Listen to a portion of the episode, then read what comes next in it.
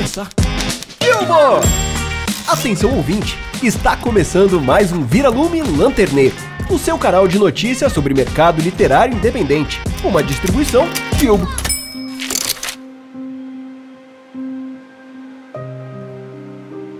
Charles Ludwig Dodgson, assim como boa parte dos autores, resolveu não usar o seu nome que papai e mamãe escolheram e adotou o pseudônimo para sua carreira, Lewis Carroll.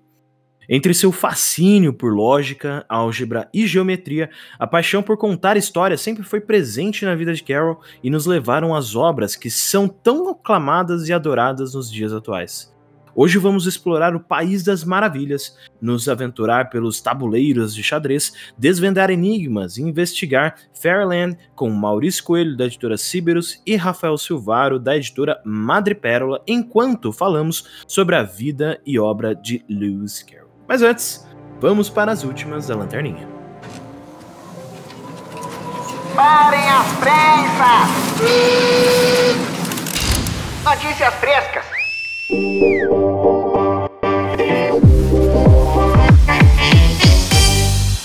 As últimas da Lanterninha. Olá, olá pessoas! Eu sou o Gabriel Moma e está começando mais um episódio de Lanterneiro e cortem-lhe as cabeças! Meu Deus do céu. É, hoje tá assim Eu- no Twitter, né? É, é Olha, nesse nível. Eu, eu queria dizer que hoje é meu desaniversário, porque ontem foi meu aniversário. Aê! Porque esse episódio tá saindo dia 16, ontem foi meu Parabéns. aniversário. Uhul, parabéns. Mas eu quero cantar a musiquinha do desaniversário. Um bom desaniversário pra ti, pra mim. Um bom desaniversário. Eu não conheço essa versão. Você inventou? Porra, é da. Não, da Alice no País das Maravilhas da Disney. Sério? Agora não sobre as velas, dessa- mas não queimes o nariz. Eu não lembro Um disso. desaniversário. Oh, gosh. feliz. Eu não lembro disso. É a parte da Alice com o chapeleiro, a lebre de março e o ratinho. Meu Deus, mas que vergonha. Estamos falando de Lewis Carroll e eu não lembro disso. Nossa, que vergonha. Desculpa. É a parte que até tem a explosão, que aí o ratinho sai do bullying e ele cai cantando brilha, brilha, É verdade, cara. Eu não lembrava dessa música. Não, é brilha, brilha morceguinho que ele canta. Brilha, brilha morceguinho. É verdade. Brilha bem devagarzinho. Então, É mó então, bonitinho. então, um desaniversário pra você, Alisson. Hoje é meu desaniversário. Hoje também é o seu desaniversário, Gabriel. O meu? Por quê? É, porque o desaniversário é qualquer dia do ano que não é o seu aniversário. Ah, entendi. Então tá bom. Tá ótimo. É genial, né? Faz muito sentido. Cara, faz muito sentido. Olha isso, cara. Mano, que incrível. Não, isso é uma parada muito louca, né, cara? Porque você, assim como eu, eu vou, eu vou, vou escolher uma data diferente pro meu aniversário. Eu vou seu fazer aniversário? isso. Eu vou fazer isso. Você Sabe vai- por quê? vai fazer Assim- com o seu nome, né? Não, assim como eu mudei meu nome, né? Pelo menos publicamente, não necessariamente nos registros, né? Mas publicamente pras pessoas. Eu posso mudar a data do meu aniversário também. Eu vou colocar uma data legal. Que, da- que data você acharia que seria legal pro meu aniversário, Alisson? Pro seu aniversário, É. hum, eu acho que você tem cara de alguém que nasceria. Se não Hum. fosse na data do seu aniversário, você nasceria em junho. Em junho? É, eu acho que é porque o meu irmão é Gabriel e, nasceu em mas eu nasci em finalzinho de maio, é pra- praticamente a mesma coisa. É, quase, olha Pois só. é. E aí? Será que alteraria muita coisa no seu horóscopo? Será? Ó, eu nasci dia 23 de maio, né? Isso é gêmeos. Provavelmente os ouvintes estão me julgando agora. Falando, ah, tá explicado. Tá- né, tudo tá explicado tá tudo agora. explicado.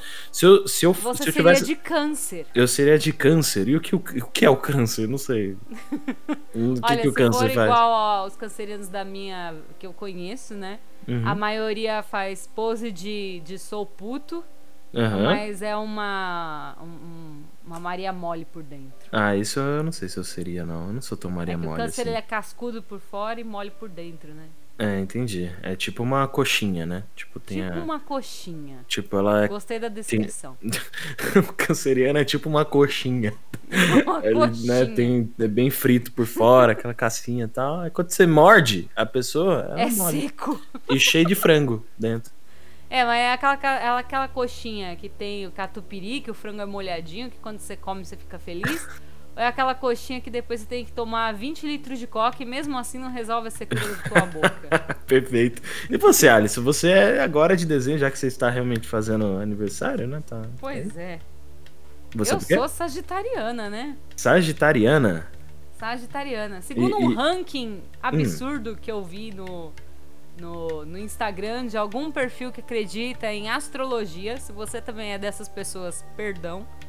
Tava lá que o dos signos mais legais, Sagitário é o primeiro das pessoas mais legais. E, logicamente que Ares era um dos últimos, porque Ares é tudo satanares, né? Mas se você acredita em horóscopo, perdão, gente. Eu não acredito muito, não. Depois que eu olhei a previsão do ano que vem pra todos os signos, eu falei: hum, hum, horóscopo é uma grande mentira. Ah! Sério, Alice? Sério que você acabou de descobrir que horóscopo é uma mentira? Não, isso eu já sabia, né? Mas é Ah, que tá. eu li. Olha, olha que bizarra a previsão do, do Hum. ano de 2022 Ó, para Sagitário. talvez uma parte dos nossos seguidores talvez deixe de seguir Sim. a gente, mas Eu já enfim. pedi perdão, já pedi perdão. Falei, pô, se você, se você acredita em horóscopo, perdão, gente. Mas assim, a previsão do ano que vem para Sagitário. É um ano propício para ficar grávida. Se você não quiser, previna-se. Aí assim, isso aqui todo ano é propício para você engravidar se você não se prevenir. É, se exatamente, é só não usar. Tava não usar escrito isso lá. É um ano propenso. Se você não quiser engravidar, previna-se. Mas Pois isso é. é. normal, gente. Isso é pra qualquer ano. Aí eu falei, não, não é possível. Se Não é você quer possível. ficar vivo, não pule de um precipício, né? Tipo, né? Tá bom. Ok, não, faz muito Se sentido. você, faz muito ouvinte, acredita em horóscopo, me convença. Eu quero ser convencida. Nos convença, não é mesmo, É. Ó, e- não é assim, mas. e- Pra, pra, pra gente mudar um pouquinho de assunto, falando em convencer, né? Os ouvintes que são autores vão ter que nos convencer aqui como Bilbo. Olha porque... o gancho. É, né? Porque, né, no final das contas, a gente tá com um edital aberto para uns mini contos aí do fim de ano. Então, querido ouvinte, é isso mesmo. Se você é autor, se você aí tá já publica com a gente, já publicou com a gente ou quer publicar com a gente, tá aqui a oportunidade para vocês enviarem um mini conto pra gente de fim de ano. E aí você pode falar o que, o que, que o pessoal pode falar, Alisson? Assim, Sobre o fim que de ano. O que que- quiser. Sobre o que quiser. Sabe a música do Tim Maia? Vale o que vier, vale o que quiser. E aqui também pode dançar homem com homem, mulher com mulher. Ah, tudo vale. Tá valendo maravilha. tudo. Você Então pode tá trazer certo. uma história real que aconteceu com você no Natal. Você pode trazer um romance, uma fantasia, uma ficção científica, por que não um Natal em Marte? Você também Exatamente. pode trazer um terror. Eu quero ouvir uma história de terror de ano novo. Terror e Natal, maravilha. Qual terror você- maior de final de ano do que arroz com passas, não é mesmo? É verdade, isso é. Putz, isso é. Cara, eu descobri, Alisson, que os meus seguidores lá no Instagram, nossa, falando assim, parece que eu tenho muitos seguidores, né? Mas. não, as A 500, blogueirinha. as 500 pessoas, né? 500 pessoas não, é tipo umas 100 pessoas e 400 bots que me seguem lá, né? É, é, a galera a galera que me segue lá no Instagram, a maior parte é da do time do, do Arroz com Passa, cara. Fiquei Ih, decepcionado, velho. Pois é. Decepcionado. Ó, É um filme de terror pra você, porque você já sabe que a festa que você for vai, Vai ter, ter, uma pasta. vai ter, desculpa. Pois Mas ó, é. pra quem quiser enviar pra gente, como é que faz, Ali? Tem que fazer o quê? Olha só, você vai até o nosso link na bio. Olha ou só. vai no nosso, no nosso incrível post, né, que a gente colocou aí semana passada sobre o Mini, onde você Lá vai ver as Instagram, né? regrinhas, né, no Instagram. E lá no link na bio você vai encontrar o link para enviar o edital. Mas, se você está escutando este episódio no dia que ele sai, você tem até a meia-noite de hoje para mandar o seu conto. Eita! Então corre! Se você tá escutando esse episódio no dia 17, sentimos muito. I'm é um mini conto, sorry. né? É um mini conto. É Dá um pra escrever mini conto, é um mini né? conto. Dá pra escrever assim numa tarde ensolarada. Dá pra você ir pensando um pouquinho agora de manhã enquanto você escuta esse episódio, que sai ao meio-dia, então você vai escutar ao meio-dia. Dá pra Maravilha. você pensar um pouquinho nele enquanto você escuta. A gente fala sobre Lewis Carroll, né? Durante esse episódio. Exatamente. Quem sabe não E vira aí- uma, vem uma inspiração aí pro fim de ano, né? Quem Lewis sabe, Carroll né? tal. Interessantíssimo. Aí você manda de noite, ó. Você pode escrever aí rapidinho, poucos caracteres, porque você pode tanto aparecer no nosso feed durante as semanas do Natal e do Ano Novo, Uhum. quanto ter o seu conto lido por mim, pelo Gabriel e comentado por uma equipe de hosts que está maravilhosa, né? De convidados. Maravilha, A maravilha. gente caprichou. Pra na quem ouviu aí o nosso especial de terror ali do, do Halloween, já tá um pouco familiarizado com o que a gente tá fazendo e a gente vai repetir. Agora, pra fim do ano, afinal, a gente tem que finalizar o ano de 2021 em grande estilo né? Porque a gente tem que dar risada de tudo que aconteceu pra gente ficar feliz, né? Pra gente entrar 2022 alegre, né? Começar o ano, né? Enfim, de bem com a. Feliz, né? Exatamente. Pelo menos feliz. Olha, a gente Exatamente. promete para você que vai enviar o conto está pensando, será que a- a- vai ter uma análise do conto? Vai, a gente promete que nós não vamos ser sérios, que a gente não vai levar nada a sério Nada e que a gente vai trazer muitos perrengues natalinos e de ano novo É. que nós passamos também. E assim, ouvinte, prepare-se pra ter o seu conto zoado com muito carinho, tá? Com carinho, é com amor. Com muito carinho. A Então, gente só assim, faz isso com quem a gente gosta. Exatamente. Então, ó, querido ouvinte, não, não perca, não, não perca, ó. Não perca essa oportunidade aí que tá muito maneiro. E não é só isso, né, Ali? Agora a gente falando, já falou um pouco da Bilbo, agora a gente vai falar do, do- dos, dos, dos financiamentos aí que a gente tem. E começando, Gabriel, eu venho trazer um anúncio de morte. Meu Deus. Uma morte, na verdade, que é o título da obra que a editora Escureceu trouxe de financiamento coletivo, Olha só. né? Que é A Morte do Mago, que é o primeiro thriller escrito por um homem negro nos Estados Unidos que contém todos os personagens negros. É exatamente isso. É uma obra inédita no Brasil e está sendo feita em capa dura, coisa que a gente gosta muito. Uhum. E A Morte do Mago é tido como o primeiro romance policial escrito por um homem negro nos Estados Unidos. Nunca foi publicado no Brasil. O Rudolph Fischer, que é o autor, foi um renomado médico e dramaturgo que morreu aos 37 anos. Então ele morreu bem jovem, né? Tem- a obra tem um enredo envolvente, todos os personagens são negros. O clássico escrito por Fischer captura uma das eras mais emocionantes da história da ficção, escrita por pessoas negras. A vida no Harlem, nos Estados Unidos. Olha só, coisa, coisa boa. E a sinopse é a seguinte: quando o corpo de Engana Frimbo, eu espero que eu tenha pronunciado certo, um mago africano é descoberto em seu consultório, Perry Dart, um dos dez detetives da Polícia Negra do Harlem, é convocado para investigar. Junto com o médico Dr. Archer, Dart está determinado a resolver o mistério. A partir de então, ele é ajudado e impedido pelos garotos da região que estão ansiosos para se livrar da suspeita de assassinato e investigar por conta própria. Um complexo mistério se desenvolve numa trama de suspeitas com profundos recortes raciais em forma de ficção, conduzindo os leitores para uma época, um lugar e um povo tristemente negligenciados na literatura estadunidense. E para quem não sabe sobre o autor, o Rudolph Fischer, ele nasceu em Washington em 1897. Ele foi médico especialista em gastroenterologia, que para quem não sabe é quem estuda todo o nosso aparelho digestivo, né? Muito bom. Desde, desde onde a comida entra até onde a comida sai. Coisa romântica. Ele foi Muito. romancista, contista e dramaturgo. Em 1915, ele formou-se na Brown University. Ele foi uma parte ativa e dominante da boemia literária afro-americana que dominou a literatura negra nos anos 1920. Fischer estava adaptando A Morte do Mago para o teatro quando ele morreu de câncer intestinal aos 37 anos, antes que o manuscrito fosse concluído. A morte dele foi atribuída às suas próprias máquinas de raio-x. Olha que coisa. Caramba, que é. coisa. Mas para você que ficou interessadíssimo na morte do mago, as recompensas dessa desse incrível financiamento coletivo contemplam um livro em capa dura com aproximadamente 320 páginas para você que assim como eu gosta de uma chaproca. Contemplam também e-book, um caderno lindo e personalizado com folhas sem pautas que tem uma ilustração linda de dois coelhinhos escrito Abracadabra. Muito fofinho.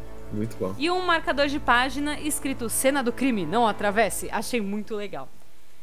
E se você quiser participar desse financiamento coletivo, vo- nós temos apoios a partir de 20 mangarotes para o livro digital, 61 ou mais mangarotes, que dá direito ao livro mais o marcador de páginas, e 80 ou mais mangarotes para livro, marcador, caderno e o e-book.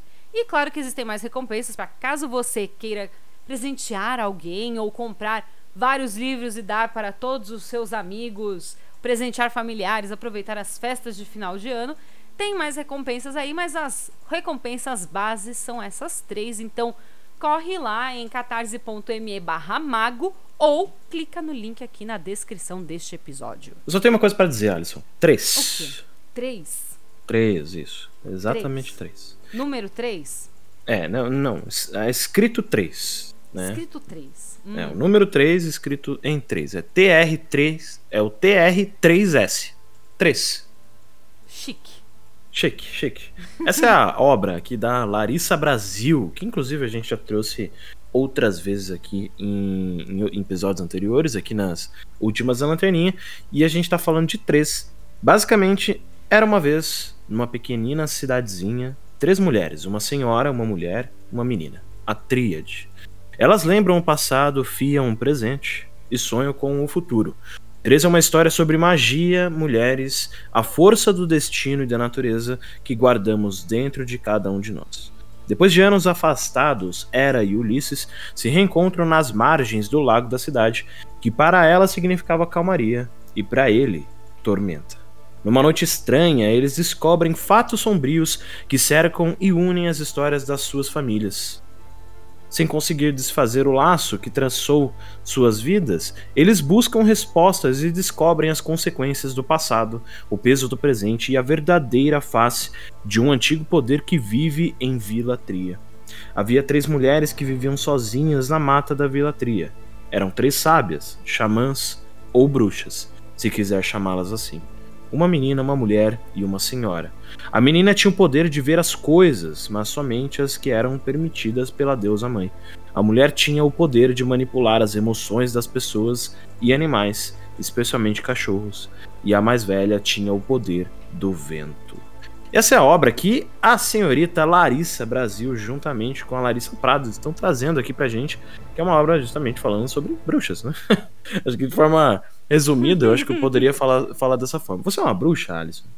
Não, não, eu não sou da leva da. Nós, nós, nós somos não as é. bruxas que vocês não conseguiram queimar. Não. Tá. Então acho, acho, muito que. é- legal, tá? Mas não. Da hora, até tenho amigos que, que são, né? Mas, Tenho amigos que são, mas. Não, Mas não, caso. eu não sou. Não, Entendi. não. Tá bom, tá bom, tá bom. Então, ó, querido ouvinte, se você curtiu aqui ah, o financiamento coletivo das duas Larissa, né? Larissa Brasil e a Larissa Prado, das Larissas aqui, vale a pena conferir. E aí, tem algumas recompensas, né? Tem o exemplar de três autografado pelas Larissas, tem a carta do pregador, tem um marcador exclusivo, tem um card lunar de agradecimento, que é bem maneiro, que mostra é, os ciclos luna- lunares ali, né?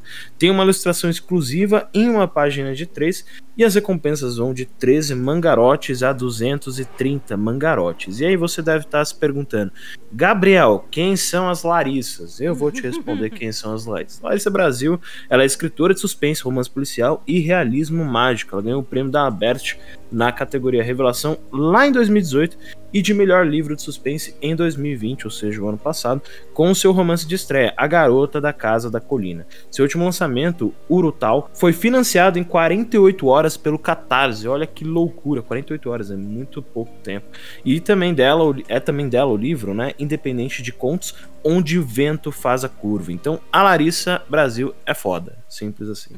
Né, Então, ó, fica aqui uma dica de quem é a Larissa Brasil. Agora a Larissa Prado, ela nasceu em Goiânia e é escritora de horror. Inclusive, a Larissa Prado, ela está num financiamento que a gente trouxe que é o novo horror para quem curte um pouco esse horror um pouco mais moderno, que é mais psicológico, não tem tanta essa coisa do, do jump scare e slasher e tal. Então, a Larissa também tá lá com a Larissa Prado também tá lá com um dos seus contos, né?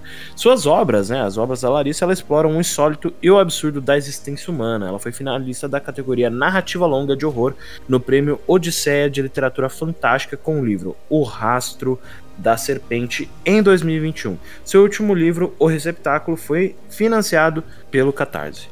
Então é isso, querido ouvinte. Se você curtiu aí tanto esse financiamento que a Alison trouxe, que se chama A Morte do Mago, ou se você gosta de, né, três aí, que também fala sobre bruxo, a gente falou só sobre magia, né? De certa forma. né? Então, se você é Mais esse tipo de menos, pessoa. mais ou menos. Mais ou menos, né? Mais ou menos ali, né?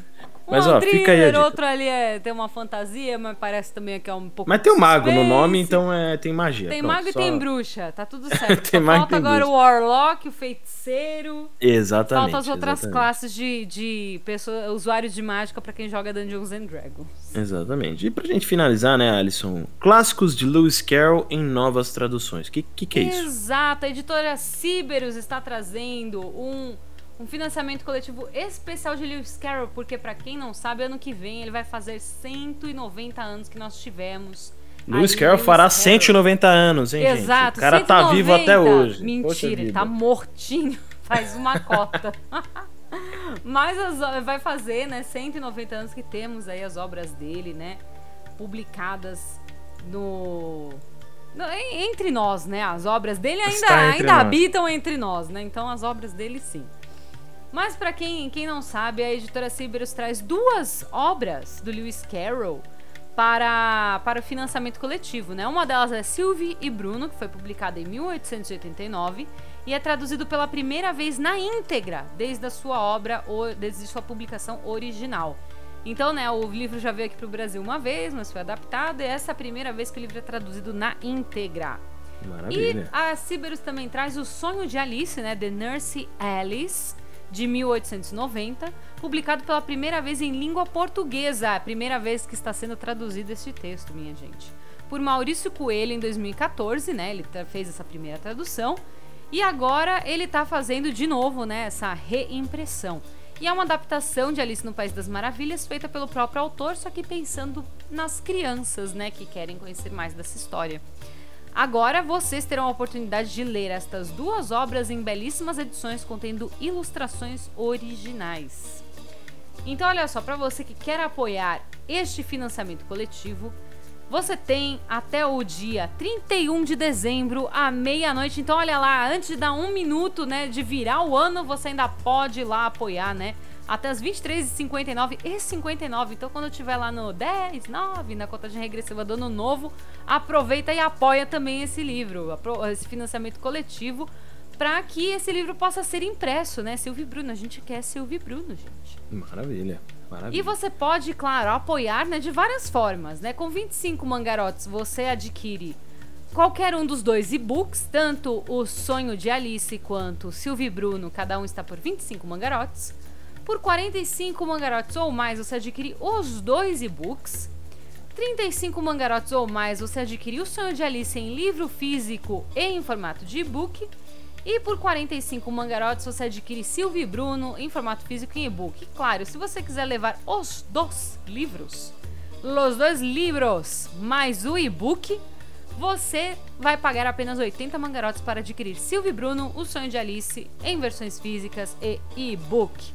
Então, se você está aí curioso, querendo assim como nós consumir mais de Lewis Carroll, sair apenas do pequeno mundo das maravilhas, né, do país das maravilhas de Alice, vai lá catarse.me barra Lewis Carroll 190 anos ou clica aqui no link da descrição para apoiar este financiamento coletivo da editora Siberus e trazer essas novas traduções de Lewis Carroll. E se você, assim como a gente, quer saber um pouquinho mais sobre Lewis Carroll, continua aí no episódio, porque nós vamos falar sobre a vida e obra deste autor. Então, É isso aí. bora lá, Gabriel. Bora lá. Muito bem, muito bem, muito bem, muito bem, muito bem, senhoras e senhores. Incrível como a gente vai de um momento monótono, né, para um ambiente totalmente incrível e maravilhoso, apenas colocando uma eloquência aí para falar, não é mesmo, Ali? Nossa, A gente se transforma, né, de repente. né? Então eu acho que a gente retira de dentro do âmago, né, de dentro da gente aquele locutor de rádio, né, para justamente chegar aqui e apresentar esse episódio incrível para os nossos ouvintes. Afinal, a gente ama fazer o Lanterneiro, que inclusive, ó, Ana, tá, Ana, tem alguma Ana falando a meu Caralho. respeito. Olha só, Alguma que Ana coisa. está te chamando. Eu não Hum. queria dizer nada, mas a minha Olha bisavó, que já morreu, se chama Ana. Será que, Que é ela coisa, que está hein? te chamando, Gabriel? Cara, e eu já falei Ana em outros episódios, né? Mas uns episódios lá atrás. Olha que Quem é coisa. Ana, Gabriel? Quem é Ana? É verdade, Hum. né, Ali? Lembra? Da- dos teve uns episódios antigos. Aí quem, quem é ouvinte aí de mais tempo talvez lembre aí de uns episódios antigos que eu falei de alguma Ana, mas eu não lembro que Ana que é. Tá? Ana, se você está ouvindo, mande mensagens para Mande Gabriel. mensagem para é, 14600, mande amor né, para aqueles, né? Tipo, aqueles. né? É, então, ó, Alisson, hoje, o que, que a gente vai fazer aqui hoje? Qual que é, a- qual que é a ideia? Olha, do- hoje, hoje a gente vai falar sobre um autor. Hum, a gente é quase o não fala autor, de autores Olha que aqui, coisa né? boa. Não, não, não é o autor que a gente costuma falar, que a gente fala de autor vivo, né? Vivo, vamos A falar gente de vai um falar autor. sobre o autor A gente, morto. a gente virou esse tipo de pessoa que fica falando da vida dos outros, é isso? Exatamente, Tá um bando Entendi, de tá bom. fofoqueira. Fofoqueiros, tá bom. Beleza, ok, ok, ok. Mas, ó, não estamos sozinhos aqui. é, e temos duas pessoas incríveis que já estiveram aqui no episódio outras vezes e agora estão retornando para falar um pouquinho sobre Lewis Carroll, ou Luizinho, para os mais íntimos aí, né? Luizinho. Luizinho. Então, ó, a primeira pessoa é escritor, tradutor e fundador da editora Ciberus e vai levar a gente pelo País das Maravilhas, mas não só porque Coelho, né, está no seu seu nome ali, né, mas por outros motivos também. O nome dele é Maurício Coelho, também conhecido como Senhor Ciberus. Seja muito bem-vindo, Maurício. Obrigado, obrigado. Gostei da apresentação. Olha só, co- tem Coelho no nome, Lewis Carroll ali tá, tá próximo ali, ó, tá vendo? Coelho- O nosso Maurício Coelho Branco. Tá certo. Nossa, muito bom, muito É, bom. põe um, um branco aí no, no nome, Maurício. Faça igual os- a maioria dos autores e mude seu nome. É, é, é MC Branco, olha só, Maurício Coelho Branco. Viu? Fechou, fechou já. Ó, e a segunda pessoa, fundador e editor-chefe da editora Madre Pérola, já esteve aqui no Lanterneiro falando de Hur, falando de ficção científica e falando de Arsène Lupin. O nome dele é Rafael Silvaro, a gente não tem um, um- um apelido carinhoso aqui, mas é o Rafa, né? Acho que é, acho que é isso. Seja bem-vindo, Rafa. Isso aí, assim, Rafa é o nome oficial, meu apelido oficial, né? Isso aí. apelido gente. oficial Rafael, tá certo. E aí, gente, obrigado mais uma vez pelo convite. Vamos lá falar do nosso amigo Luizinho Carrot. Carrot. Cara, Carrot, Luizinho boa. Carrot, acho que é Luizinho. Eu fiquei, Ó. caramba, Luiz, Luiz, Luizinho. Mas, mas, Luiz mas- é o Luizinho. Eu preciso Luizinho. confessar uma coisa, Rafa. Hum. Hum, Quando a gente tava fazendo as apresentações, a gente falou, pô, Maurício, é o senhor Ciberus, né? Aí a gente lembrou daquela piada que a gente fez em ficção científica. É, a gente tem um pouco de vergonha daquela Né? piada, né, Alisson? É, que, É. é, tem um pouco de vergonha alheia, né? Mas qual delas? Pois é, né? Como todo bom fã de The Office, a gente gosta de uma vergonha alheia, né? Pois é, tá certo. Que era falar que era o senhor Mother Pearl, né? Mother Pearl, Madre Pera, Mother Eu Pearl. gosto do Mother Pearl, é meio motherfucker. Motherfucker, yeah, yeah. Eu sou o Rafa Silvaro da Mother Pearl, é isso aí. muito bom, muito bom. Mas, ó, Rafa Silvaro. É, Rafa isso aí, Silvaro. Rafa Silvaro. Mas, ô, ô, Rafa, você me disse, não pra mim, né, pra todos nós aqui, que tem uma brincadeira aí pra gente fazer logo de começo. Como, como que é isso? Explica. Isso aí, exatamente. A gente sabe, é, ou, vai, ou vamos falar aqui, né, é, do fascínio que o Lewis Carroll tinha por exercício de lógica, é, brincadeiras de lógica, tanto que sua masterpiece aí, Alice no País das Maravilhas, tem é recheado de brincadeiras e, e enigmas e, e artimanhas, né? Então, eu trouxe aqui uma das que estão dentro. A gente sabe que ele teve alguns livros, né? O The Game of Logic, Isso. que é de 1887, e o Symbolic Logic, de 1896. Fazer brincadeiras, né? E ele criou uma brincadeira, assim, é, que chamava os seus doublets, doublets, sei lá. A brincadeira, ela, o objetivo dela é, é uma brincadeira com palavras. Então, é, o objetivo, ele é partir de uma palavra e chegar em outra, para chegar em outra, mudando uma letra por vez, desde que essa mudança gere uma outra palavra com significado, obviamente, da nossa língua, a língua nativa. Então pode ser língua inglesa, língua portuguesa. Aqui vamos fazer a brincadeira com a língua portuguesa. Por exemplo, é, o doublet de um gato, até para que ele vire a palavra chegue a palavra paio. É, um exemplo, né? Gato. A gente troca, se a gente trocar uma letra só, a gente pode trocar gato por rato. Eu troquei a G pelo R. E o objetivo é chegar na palavra paio, tá? E aí como eu faria em seguida? Ah, eu tenho rato, eu posso virar o- pensando aqui, né? Eu daqui a pouco vou fazer o desafio. Raio. é, o rato para raio. Eu só troquei uma letra também. Perfeito. E aí depois é, eu tenho raio e eu tenho. Eu preciso chegar na palavra pai. Então ficou fácil, né? Só trocar o R pelo P, raio para paio. Então, Perfeito. vamos ver se, se vocês conseguem. Será que vai dar bom isso aí, Rafa? Você tem certeza Não disso? sei. Assim, ó, se a gente, se a gente travar, a gente vai, vai existir um corte que o ouvinte não vai perceber. Tá, tá bom. É, o corte aconteceu agora, né? Tipo, A partir de agora. aconteceu Então, gente, eu vou. Mas vamos fingir que é assim ao vivo, tá? Olha só, tá bom, vamos lá, vamos lá, vamos lá. Ó, o exercício. Então eu vou fazer o desafio aqui pra vocês. Eu quero, né, na brincadeira aqui, a gente vai fazer a palavra tem virar a palavra voz. Tem virar a palavra voz? Isso. Voz de som, tá? Só pra Tá. ficar. Então eu vou de vem. Opa, tá bom. Tá. Vem, né? De vir, vem. Você, você, você- mudou uma letra, ok? Eu mudei o T pelo V. Isso. Eu vou mudar pra vez. Ótimo. Vez. E agora, gente? De quem que é a vez agora? E agora, Aqueles. vou Pode mudar ser. pra voz. Aê, maravilha. Aê! Esse foi o nível, o nível fácil, né? Rafa. É, eu- talvez, talvez. Muito bom, muito bom. Muito bom, galera da palavra. Então vou fazer agora um outro aqui. Pode ser? Meu Ou já- Deus, já- pode? já- Otorrinolaringologista. Né? né? Para. Para hipopótamo, né? Exatamente. Poxa vida, né? Ai, vamos lá, então. Sete, o numeral 7, para a Uhum. palavra vida. Vida. porra. Eu vou. eu vou de match, né? Aqueles, né? Tô brincando. É... Pô, Também é, funciona. A palavra Você serve in- para a vida, In- né? in- interve- inter- Faz muito sentido. Interprete como queira, não é mesmo? É, sete pra vida.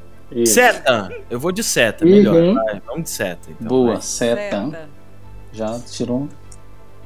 A gente tem seta para a vida. Temos aí um, uma coisa que você usa, Alisson. Uma coisa que eu uso. É, na roupa, um tecido. Ah, já aí. sei já. Ah, seda. Ah, maravilha. Oh, boa, Gabriel. Deu Tá uma dica. Funcionando, funcionando a milhão aí. Agora faltam duas letras só. Se- Seda para a vida. Seda pra vida. Quando, quando você tá usando. é, quando você precisa. Eu vou falar a palavra, não. Quando você precisa Mas você tá isolar jogando. algo. Eu tô, eu, tô, eu tô atrapalhando? Eu tô ajudando? Eu posso jogar também? Porque eu já Tá sei jogando, qual- cara. Ó, Vai então, jogando, vai jogando. ó, é, ela falou seda, eu vou de veda, de vedar alguma coisa. Veda, Uhum. pessoa veda alguma coisa. Olha só. Hum, boa. Veda aí, gente. E aí, quem vai dar o checkmate aí? Aí agora já fica easy, easy de novo. Agora vida. vida já dá pra mudar pra vida. Maravilha. Ê, bom, gente. o Gabriel esse- é muito bom nesse jogo. Cara, eu acho que eu vou virar campeão. Eu acho que eu vou virar profissional disso aí. Como é que é o nome disso? É o velho? Doublet. Doublets. É. Doublets. Tem, tem Uhum. campeonato mundial disso aí? Ganha dinheiro? Bom. Como é que é? Tem o Soletrando, por enquanto, Tem o Brasil. Seletrando, né? Putz, deprimente, né? De Dublex e pro Soletrando, né? Poxa Eu- vida, não já é nem bateu uma deprê com o agora. Luciano Huck ou agora é com o Marcos Mion, gente? Porque aí é Mas, mais gente, O Max ainda. Mion é mais legal, cara. Mais legal. Vem, é, com certeza. Vem- cá, se a gente tá mudando Lewis Carroll pra Luizinho, nada mais do que É. mudar Doublet pra. Soletrando. Não é Soletrando. nem o Soletrando, é o Soletrano, Soletrano. né? Soletrando, era muito bom esse aí também. Exatamente. Cara, mas é muito legal, né? Essas, essas brincadeiras de lógica, né? O quanto que. É, quando, aí pegando até gancho aí, né, com Lewis Carroll, que a gente já comentou aqui que o cara. Meu, o cara era matemático, o cara trabalha fissurado por lógica, o cara adorava, né, essa coisa desses exercícios mentais, digamos, né, talvez. É. né? E, Uhum. cara, o quanto que ele traz isso para as obras dele, né? De, de uma mecânica um pouco mais sutil, mas ainda assim presente, né? Na forma como você tá lendo. Seja Alice ou seja outras obras. Tudo bem que acho que a Alice é, é- acho que é mais mainstream, né? E hoje a gente Uhum. até tá trazendo aí pela, pela Ciberus, né, Maurício? A gente tá trazendo Sylvie e Bruno, né, também, que, que, que é uma das. Acho que é a última obra dele, né? A última que ele publicou, né? Isso, isso. Ah, Uma das legal. últimas obras que ele publicou. É, então, e é muito bacana isso, né, cara? Quando você vê o quanto que às vezes a lógica. Isso é uma coisa que eu tava comentando com a Ali. É, é muito louco quando você olha autores mais antigos, se eu Sim. posso dizer assim. Eles sempre têm um background de cientista, né? Parece que o, o cara era físico, e aí ele escreveu sobre robôs. O cara era matemático, e aí escre... E é muito louco isso, cara. Aí, cê- não menosprezando, obviamente, todos que fazem letras, né? Mas é, eu sendo cancelado agora neste exato momento. Né? Enfim, é, é, mas é, é louco. é, cê- é, eu nunca tinha percebido isso. Eu Falei, caramba, sempre tinha. A galera era sempre uma pegada meio cientista, né? Os autores. né? É, eu acredito, então, assim, é, e tantos outros que eram jornalistas e também formados em direito e se encontravam na literatura, né? É, é um pouco o problema do cartesianismo, do, do nosso ensino, que sempre você vai estudando, você é mais inteligente, por assim dizer, a partir do momento que você vai se aprofundando no assunto. Sim. Mas, né, isso, isso não precisa necessariamente. Não é regra isso. Sim. Até porque antigamente a, a, a amplitude de conhecimento era. Assim, dava para ser mais expandida e a pessoa se encontrava numa escrita. O que acontece hoje em dia é que tem pessoas que se que focam, né? Que a gente tem cursos, inclusive, que são voltados para uma área do conhecimento, mas nada impede de que um, um- um escritor, né, um, um matemático venha encontrar na literatura, na literatura, um romance, uma obra que ele consiga é, colocar tudo que tem dele, né? Eu acho que tem a ver com o caráter humano mesmo da literatura. Sim, pô, a gente Né? entrevistou aqui o Thiago Anzai, né? Que Anzai, escreveu é verdade. Raros. O cara é, É. engenheiro químico. Na Petrobras. Então. Na- cara, é- Petrobras, sei lá. É, é, Mas é- perdão da palavra, eu vou falar igual o Neto. Pode falar pica aqui? Pode, né? O cara era pica. O cara é pica, entendeu? Tipo, engenharia química. E o cara escreve romances. E o cara escreve romance. O cara trouxe É um uau. romance. É, Harus ele traz um pouco dessa. Ele pegou muito do momento pandemia, né, que ele tava vivendo, mas ao mesmo tempo ele trouxe muito essa essa profundidade da solitude, relacionamentos, né, um encontro às vezes de duas, dois, duas pessoas, né, que eram um cara de 32 anos, se não me engano, e uma adolescente de 16 anos, que ambos estavam passando e era uma relação meio irmão mais velho ali e tal, né? E ambos estavam passando por mudanças de vida, porque ela tava indo pro, pro vestibular e ele tava tipo, mano, o que, que eu faço da minha vida agora aos 32 anos? Né? É, e, e, e é louco, né? Quando você olha esse background, super engenharia, aí você cria É. aquele estereótipo de, ah, não, engenheiro tal, enfim, Cara vezes. super nerdola super que só pensa em exatas. Aí o cara escreve um livro. É, e é muito isso que você falou, né, Rafa? Tipo, acho que o background aí, ele, ele acaba influenciando muito, né? É, Uhum. Mas isso não impede você criar uma coisa, né? De desenvolver uma coisa que às vezes aparentemente pode ser, pode ser fora, né, da sua área ali, né? Do seu contexto. É, E eu acho que é- isso, né? Que o Lewis É, Carroll traz, né? Tipo, É, matéria, matéria do mundo, né, da sua vivência, que se transforma em literatura, né? E no caso do Lewis, ele, daí, é, considerando aqui o, o Alice, mas que pode ser estendido a um estilo mesmo literário, né? É um texto aberto, cheio de significados que, dependendo de- do interlocutor ali, de quem é, está lendo, ele vai fazer analogias e ele pode significar, às vezes, o que você quer que signifique, né? uhum. É, foi até uma boa sacada do, do Carroll, né? Quando ele lançou Alice, ele não classificou ele como um livro infantil ou um livro adulto. Então você tem pessoas de N idades e N situações lendo, lendo o mesmo livro e absorvendo mensagens diferentes, né? Foi uma sacada boa que ele fez. Inclusive foi uma das sacadas que levou o livro a ser um best-seller na época. Pois é, olha só que, que maravilhas. Não, e, e- e é legal que. Legal não, né? Aí a gente começa a entrar até em outros quesitos, assim, porque a gente sabe que. Foi meio chocante, tá? Porque enquanto a gente pesquisava um pouco mais sobre a vida do.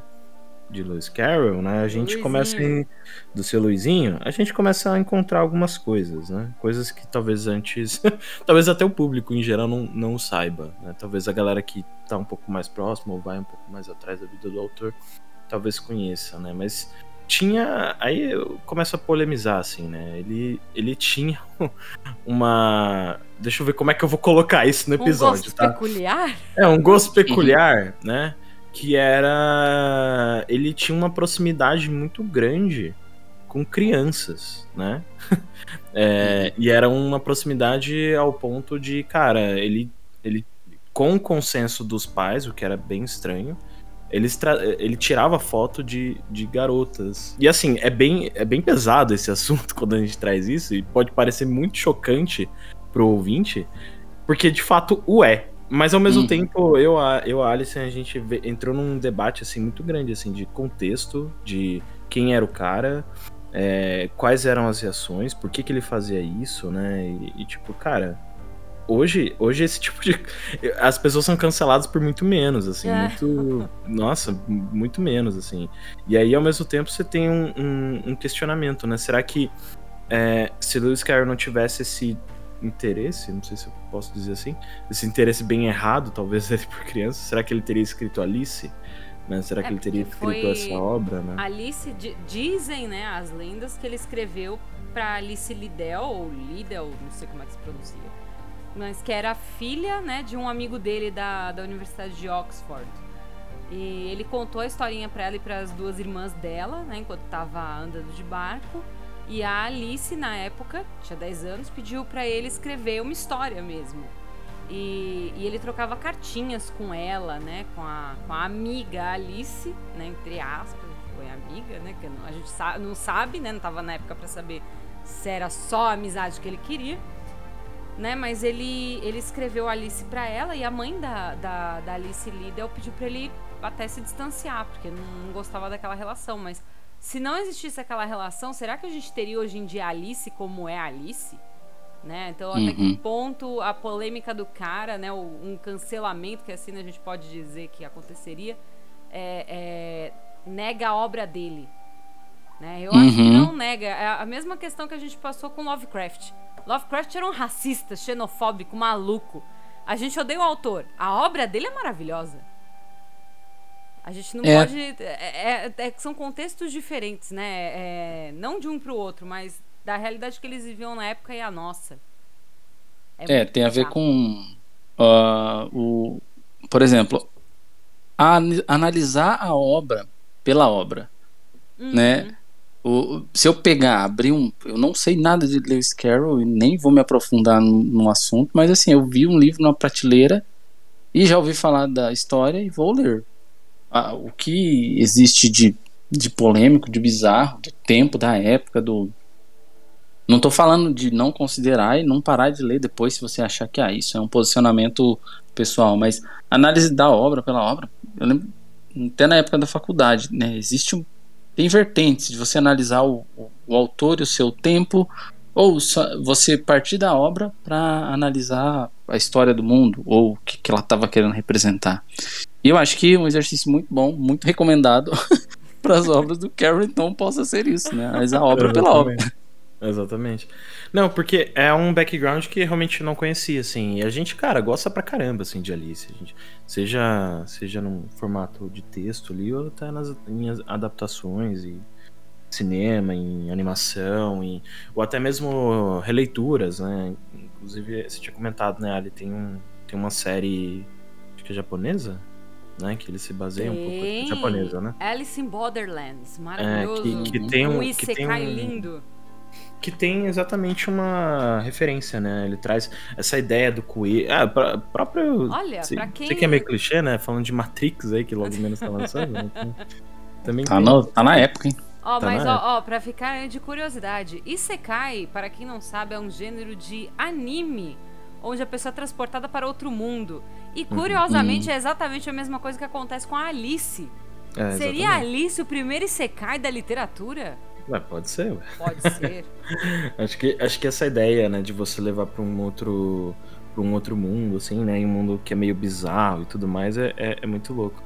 E até aprofundando um pouco mais sobre, especificamente de Alice, né, é, essa história que a Ali comentou, né, da Alice lá ter pedido pro, pro Lewis Carroll fazer a história, escrever a história, dois personagens que eram o gato, né, e o chapeleiro, eles não existiam na primeira versão, o que você fica, caraca, tipo, esses personagens que são tão icônicos, né, hoje quando você olha pra história e pra, pra, pra obra, assim, que, cara, talvez não, não, não- não tivesse sido colocado antes e depois foi colocado de uma maneira que você fala, cara, isso aqui criou um, uma coisa muito diferente ali, né, quem, quem ali que viu as animações ali da Alice, talvez teve um primeiro contato com aquilo, não lembra do gato, do, do jeito dele, do Absalém, né, que, enfim, cara, é, é muito legal, assim, é muito interessante você ver também esses, esses personagens muito específicos e que eles trazem uma coisa muito diferente pra história de uma maneira que você fala, cara, que bizarro isso, ao mesmo tempo que semelhante com o ambiente que eu, que eu vivo, sabe? Vou, vou até puxar uma pergunta aí pro Maurício. Ô Maurício, a gente viu lá que nas metas estendidas, né? Que é pra quem não sabe, a Ciber está com uma campanha de Lewis Carroll.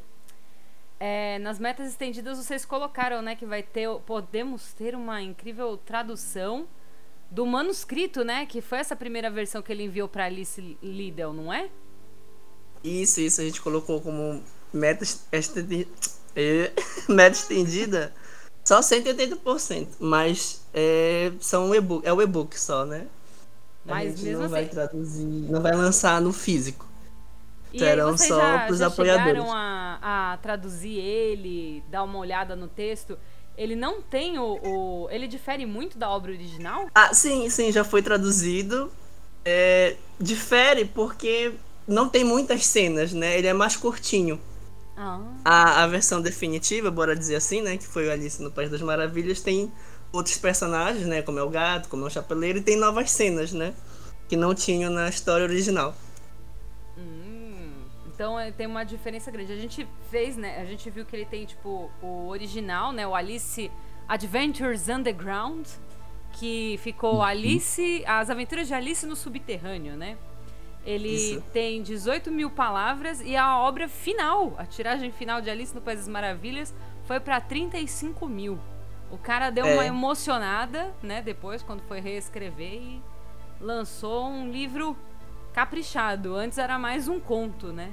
Era um conto longo ali, né? É. assim. Que aí ele já dá uma refinada também, né? Porque a história original original foi contada, né?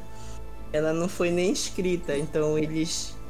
é, O Lewis Carroll sai, né, com a Alice junto com as irmãs. É o aniversário dela. E aí ele conta pra ela essa historinha, né? E aí ele conta ali, naquela hora, da cabeça dele mesmo. Caraca, velho. Né, Que ele cabeça doida, É, né? que ele Pra tinha- inventar na hora ali essa história, né? Aham, ele tinha essa habilidade de storytelling, né? Que é o contar as histórias ali. Porque ele parece que ele tinha 10 irmãos, Isso. então era ele que contava ali as historinhas, né? Caraca, então ele já beleza, tinha essa habilidade, né, de contar, de narrar e tudo. E aí, quando eles saem, é um passeio de barco e tudo, ele começa a inventar essa história, a criar essa história ali, pra, pra elas não ficarem entediadas, né? a gostarem do passeio e tudo. Caramba, Ele né? Que contar. história saudável, né? Pra você contar para criança. E aí né? a Alice, a Alice Liddell, ela gosta muito da história e pede pra ele escrever. Aí é quando ele começa a escrever, né, o que ele contou, que tava ali tudo na cabeça dele. Ele começa a ilustrar também, faz algum, algumas ilustrações da Alice, do coelho, da lebre, né? E aí ele manda pra ela, dá de presente esse manuscrito pra ela. Então, na verdade, não tinha nem essa finalidade de publicação, né? Uhum. É só Cara, que depois louco, né? que ele vai, aí ele reescreve, coloca mais coisas, já pra publicar. Era só um pequeno presente. Cara, o cara era matemático louco lá, gostava de lógica, escrevia livros sobre lógica, desenhava, cantava história bem. Caraca, o cara era, tipo, super foda ali, né? Tipo, É, só tinha que ter um defeito, né? tinha que ter um defeito, né? Pra quê, né? Enfim, também exagerado, né? Exagerou um pouco no defeito. Perdeu a mão ali, né? Perdeu um pouco a mão. Mas, cara, é louco, né? E aí, assim, a gente acaba ligando muito o Lewis Carroll apenas a Alice, né? E aí fica nessa dúvida. Mas é só isso que ele escreveu? Tipo, Não. é- obviamente não, mas é é uma provocação. Tipo, é só Alice que ele escreveu? O que que ele... O que mais que ele tem de, de histórico? Aí acho que até uma pergunta mais pro Maurício, que tá mais a fundo ali. O que mais que ele trouxe de, de outras obras? Uhum. É, ele escreveu depois o Silvio Bruno, né? Que a gente tá lançando agora. É, muitos, muitos poemas ele fez, ele escreveu ao longo, ao longo da vida dele, muitos poemas nonsense, né? Que se a gente for pegar Alice, ela tem esse estilo Total do absurdo, né? E ele, ele, antes de escrever Alice, ele já escrevia alguns poeminhas do absurdo. Depois de Alice continuou escrevendo esses, esses poemas absurdos. Então ele tem várias coletâneas de poemas. É, tem o Fantasmagória, né? Que é um, um poema absurdo. Caça ao Snark, que ficou em português. Que é, o Snark é, um, é uma criatura que ele inventou. O cara é muito doido. Mas a, mais, a que mais se saiu assim foi o Alice, né? Que foi mais traduzido, mais adaptado e tudo. É, ele fez a continuação, né? Que é Alice no País dos Espelhos. Isso. E ele fez a, a versão para criança, né? E a Ali falou logo no início que ele não. Ele, ele publica, né? Mas ele não diz, olha, isso aqui é um livro para criança, olha, isso aqui é um livro para adulto. Ele só publica. Uhum. E aí ele viu que naquela época, já naquela época, quem estava lendo Alice eram eram os adultos. Ou como ele diz, eram as crianças crescidas, né? e aí e aí ele escreve, né? Olha, Alice está sendo lida pelas crianças crescidas, mas aí agora eu vou fazer uma adaptação e vou fazer uma versão da Alice para crianças que não tem nenhum ano até cinco anos. E aí ele é a primeira adaptação da Alice, né? E o que é interessante é que não foi uma adaptação de outro autor, mas sim do próprio autor. E aí ele faz o The Nursery Alice, né? A gente tá traduzindo como Sonho de Alice. E aí ele adapta para o público infantil, é, acrescenta algumas coisas também. Ele acrescentou uma nova cena que não tinha na, na Alice no País das Maravilhas.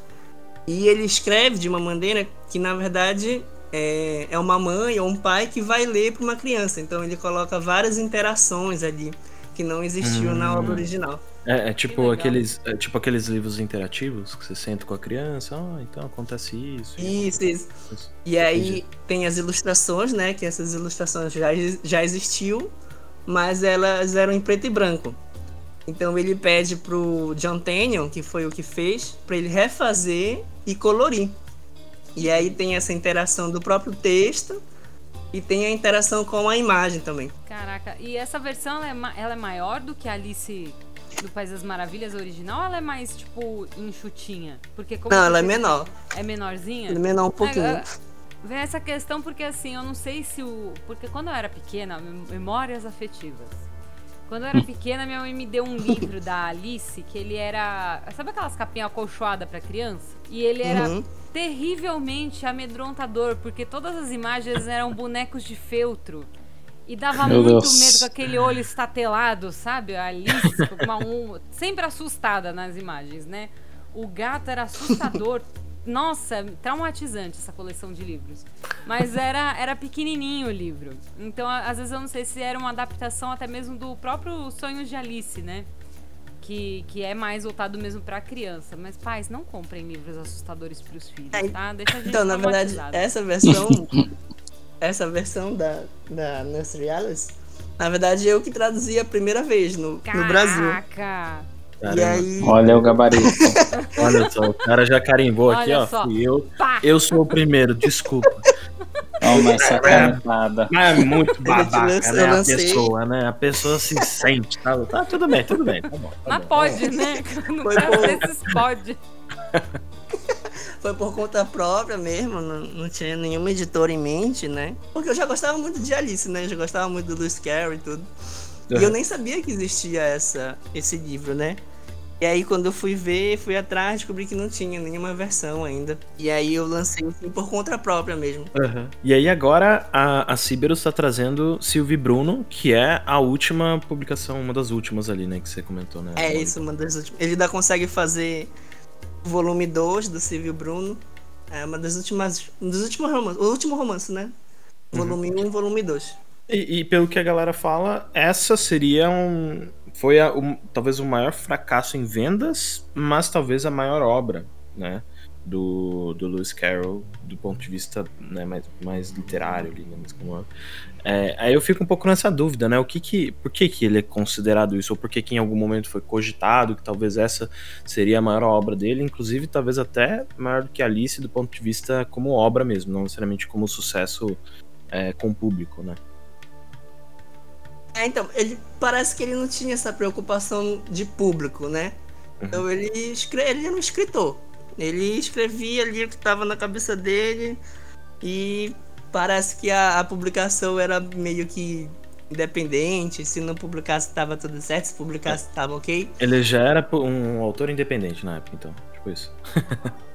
É, é, assim, ele escrevia com a finalidade de divertir. Então, por exemplo, ele escrevia um poema e aí ele já recitava aquele poema. Já falava ali, ou para as amiguinhas dele, né? As menininhas que ele gostava ali, as criancinhas. Ai, meu Deus. Ou pros irmãos, ou muito pros estranho pais falar dessas isso, né, crianças. E, hã? É muito, muito estranho, estranho. falar isso, mas. As menininhas que ele gostava. É, meu então, é estranho, mas é estranho hoje, né, assim, é estranho pra gente. Mas naquela época, por exemplo, ele não, não foi acusado de nenhuma coisa, né? Exatamente. sim. Não processaram ele, não, não prenderam ele. Então, então no, é no sentido. Ah, elas eram amiguinhas, mas era no, no sentido bom, né? Ele não tinha No essa perversidade. assim. De, de inocência, né? Eu- isso é até um ponto, É. Amores. Por isso que eu, eu comentei lá atrás, isso porque realmente era uma coisa bizarra. Mas aí, ao mesmo tempo eu falo, cara, será que, será que não é a mente de 2021 que a gente tá usando? Sabe? É a mente de um, de um, de um período que a gente tá vivendo em que, cara, putz, tudo é. Tudo talvez a gente esteja vendo com muito mais maldade do que as coisas são de fato, sabe? É, e querendo ou não, a gente tá, parece que tá coçando assim pra cancelar alguém, pra, sabe? Pra tipo. né, entendeu? Então, Na e às vezes na época já não era. morreu. Né? Não tem nem o É, que cancelar. É, não É. tem-. Na verdade, essa ideia da. Eu, eu vou dizer pedófilo, né? Essa Uhum. ideia de que ele seria um pedófilo, ela já surge depois das ideias do Freud, na verdade. Aham. né? Hum. Mas na época ali, quando ele era vivo, tá, ninguém dizia que ele era um criminoso, ninguém dizia que ele era um pedófilo, um maníaco, né? Ou o termo que era usado naquela época. Já vem já depois com as ideias do Freud. Mas é, ele tinha um, um quê de bizarro, sim, É, porque tinha, né? é, ele só tinha. Ele só conversava com criança, né? Mas não era só, só criança, ele conversava só com menina. Sim. E aí. E ele mesmo fala que ele não gostava de menino, ele só gostava de É, menina. ele deixa- deixava muito explícito isso, né? Ele não, não tinha um problema em falar. A galera isso. freudiana falava que ele tinha um problema de Édipo lá. O Édipo dele não era resolvido. Exatamente. É. Exatamente. Enfim, coisas de, de psicanálise, né? Aí que eu não entendo e nem quero entender. É, Mas aí se a gente for ver, por exemplo, é, como eu falei, ele tinha eu acho que 10 irmãos, né? Eu não sei se ele era o mais velho, não tô lembrado agora. Mas então, ele, ele cresceu numa família cercada de criança, né? E aí quando ele vem, ele já vem com essa ideia de divertir. Então, por exemplo, ele gostava de mágica. Ele gostava, ele era fascinado por mágica, né? Então ele, ele mesmo fazia algumas mágicas. Então ele já tinha ali, ele ia lá com, ah, com as criancinhas, né? Ah, da, da mesma idade que ele, né? E com os Uhum. adultos também, pra interter, né? E aí depois, quando ele cresce, ele vai virar professor e aí ele vai dar aula pra criança, né? Uhum. E aí os estudiosos, eles falam que ele tinha muito jeito, ele levava muito jeito com criança. Talvez ele fosse uma criança crescida, né? Como se fosse, né? Ele se sentia talvez muito, muito à vontade, né? Dentro de um contexto ali com crianças e tudo mais. Inclusive, inclusive Ali, você, você até te- levou esse, esse papo do Luiz, né? Pro seu psicólogo, né? Ah, Você levei, né? É porque eu, eu, eu vou no psicólogo, né, gente? Que doido tem que se tratar, né? Aí eu, eu fui lá Gente, e eu tava conversando com o meu psicólogo eu falei, eu apontei pra ele, né, a questão do Lewis Carroll. Ele falou, bom, se ele era pedófilo, é uma, é, um- é uma doença psicológica, né? Deveria ser tratado. Mas ele também pode ter alguma coisa voltada mais pra real inocência.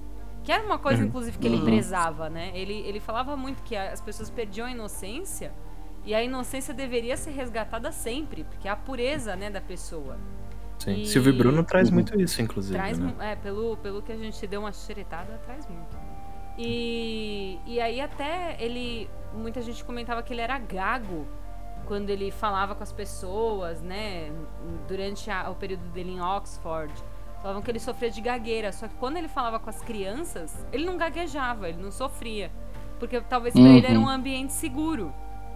Então vai entender também quais eram os traumas que essa pessoa tinha, né? Então é é meio complicado. A gente não. não- é, é o que o Maurício falou. Na época não foi julgado, ele não foi condenado a nada. Porque, mesmo porque não existem provas, né, de que ele fez nada além da- das fotos com permissão fotos, dos né? pais e das crianças, né? Isso. Não que eu concorde com isso, mas Ainda continua bizarro, né? continua estranho. Como tu falaste no início também, né? Ele, ele sempre tinha o aval dos pais, né? Inclusive, Exato. os pais ficavam no mesmo local, né? Ele não tirava foto só. Deixa eu te sozinho. interromper um pouquinho, porque você falou, como tu falaste no início, eu achei tão bonita essa frase, cara. Eu achei tão incrível essa frase, porque as pessoas não falam mais assim, ó. Olha que incrível. Eu acho que, Bonito, né? acho que Lewis Carroll 1800 1800 ali trouxe um português mais arcaico aqui pra conversa.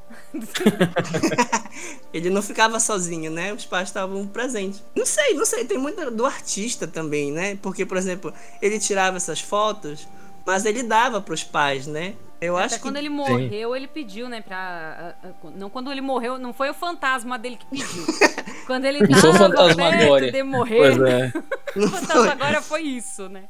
Não, quando ele estava já doente e tal, ele, ele solicitou, né, que as fotos que ele tirou das crianças fossem devolvidas às crianças ou aos pais por- e aqui não conseguissem devolver que fossem destruídas, porque ele sabia que aquilo no futuro poderia gerar algum tipo de constrangimento para as crianças, né? Então Isso. ele era uma Uhum. pessoa ciente do que fazia.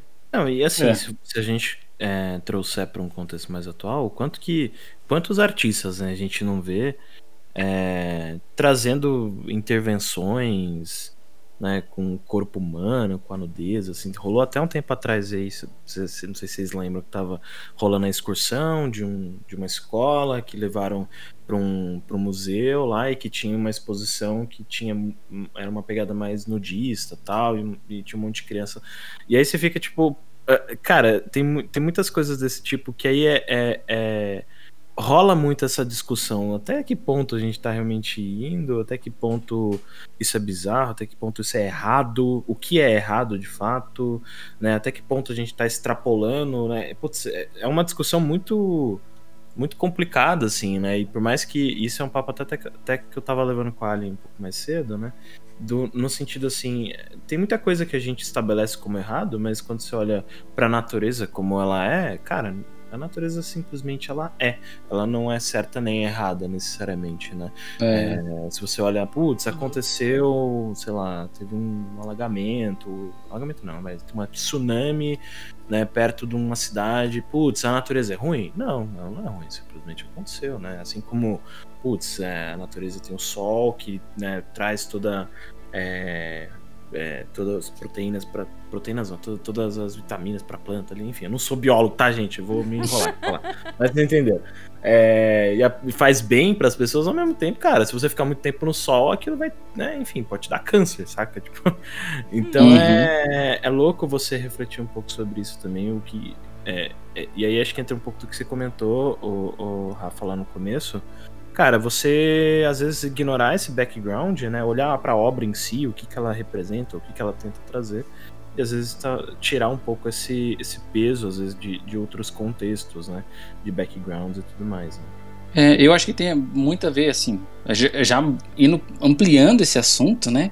Uhum. E eu acho que até rumando pra gente ter uma, uma conclusão disso tudo aí, uma conclusão positiva aí, pode tá, ter a ver com. Nossa, o, muito dos, dos tabus que a gente tem hoje em dia, eles estão relacionados, in- in- intrinsecamente relacionados ao sagrado. Ao Sim. sagrado do corpo, ao sagrado do, é, do, do que é vergonhoso de usar roupa. E, e tem um embate exatamente com o que o Gabriel falou, com o natural, né? Porque o natural, se for pensar, não é a gente usar roupa. A gente, a gente usa roupa por uma convenção social e também dá vergonha, né? Ah, ah, o- criam que existe isso aí, inclusive até dependendo da roupa que você está usando, você pode ser discriminado ou não. Exatamente. Então, olha só que o que foi construído, né, por séculos sobre o que, o que a gente é, qual que é, qual que é o qual que é o motivo de você vestir uma roupa? Ah, se proteger do frio, lá na pré-história.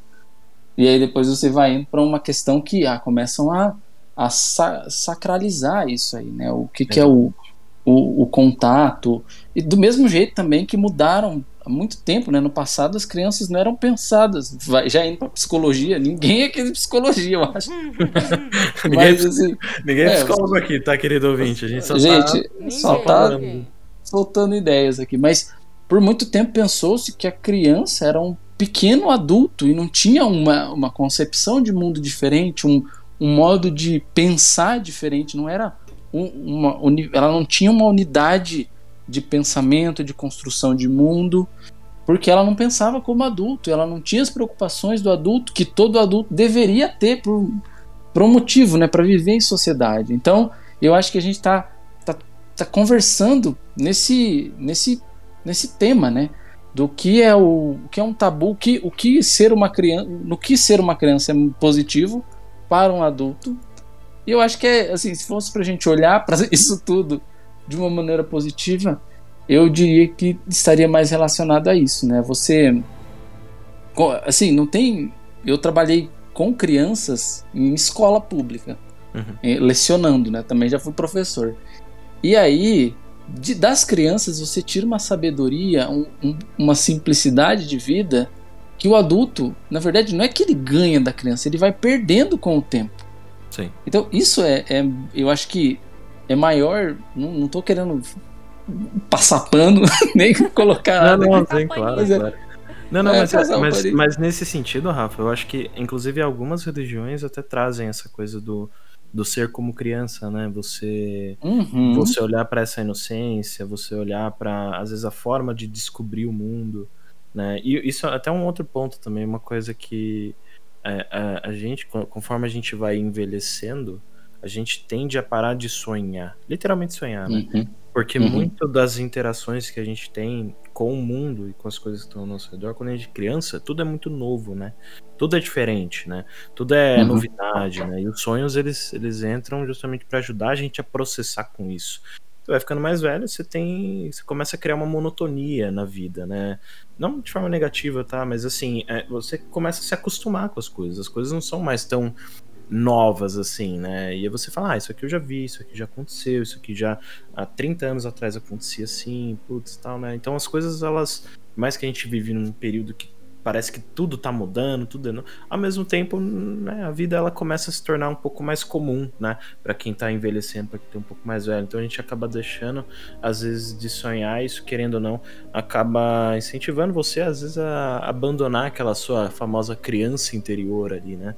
É. acaba não tendo contato com ela. E isso é muito legal que você trouxe, Rafa, porque realmente a gente falou aqui desses pontos, dessas bizarrices e tal, mas eu acho que quando a gente olha para talvez para as maiores ali, né, Silvio e Bruno e Alice e tal, a gente começa a ter uma percepção de que Lewis Carroll ele falava muito dessa coisa da inocência, né, do, do, do, do respeito, de você olhar às vezes um pouco para para a vida de uma maneira um pouco mais não sei se livre, né? Não sei se sem muitas, sem muitas preocupações mais ou tentar simples, ali né? mais simples, né?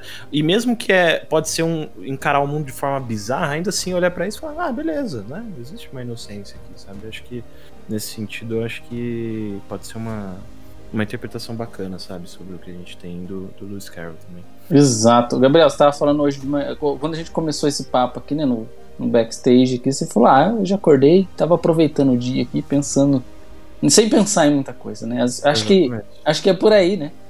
Exatamente, não, total, cara, total. E aí pra gente, então, ir pros finalmente aqui do episódio, sei que o, que o nosso ouvinte provavelmente tá aqui querendo saber um pouco mais sobre Silvio e Bruno. Final, esse episódio tá sendo trazido aqui justamente pela Ciberos, né, que tá querendo trazer esse financiamento coletivo. Já tá, já tá ativo já, né, Maurício? Já tá rolando. Falta já tá rolando, dias né? só pra acabar. Ai, Olha meu só. Deus, corre! E aí, ó, ó, antes da gente, eu queria duas, duas coisas. Por que, que a Ciberos resolveu trazer? Você já falou que você já gostava de Lewis, Lewis Carroll, né? Mas por que que a, que a Ciberos quis trazer Silvio e Bruno e aí, como é que a galera consegue encontrar pra apoiar o projeto de vocês? Bora lá. Bom, é, só complementando, né, que acabou que a gente que eu nem, nem finalizei o, o pensamento, né, quanto ao público do, Acabou que eles passamos por cima. Silvio e Bruno, Passa, né, atropelamos e tudo mais. Tá que a gente tava falando que é o, foi o mais ambicioso, né, e o e ao mesmo tempo o que fracassou mais, né, o livro que fracassou mais do Lewis Carroll.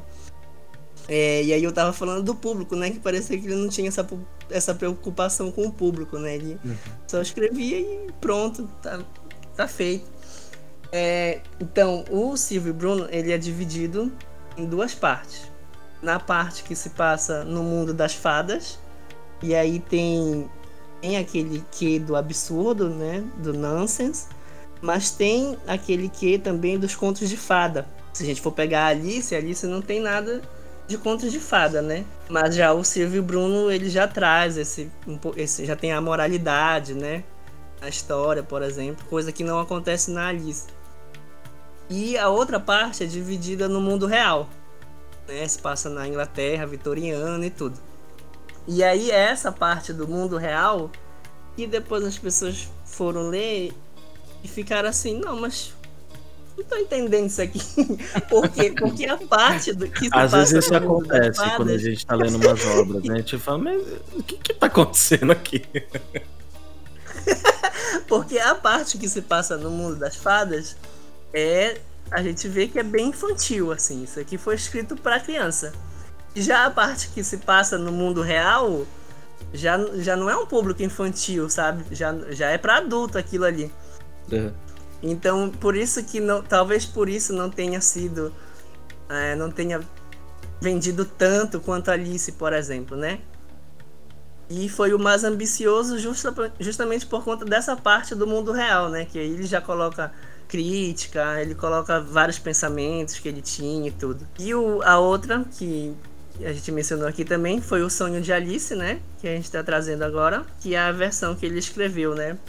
Da Alice do País das Maravilhas para criança. Maravilha. E como que o pessoal consegue encontrar, então? Então, aí a gente está trazendo agora, né? Porque ele está comemorando 190 anos, né? 190 anos em 2022. Caraca. E aí a gente está trazendo essa homenagem, né? E porque as duas obras, a, o Silvio Bruno, ele, ele foi adaptado para cá pro Brasil, né? Então agora a gente está trazendo a versão na íntegra e o Sonho de Alice estava esgotado.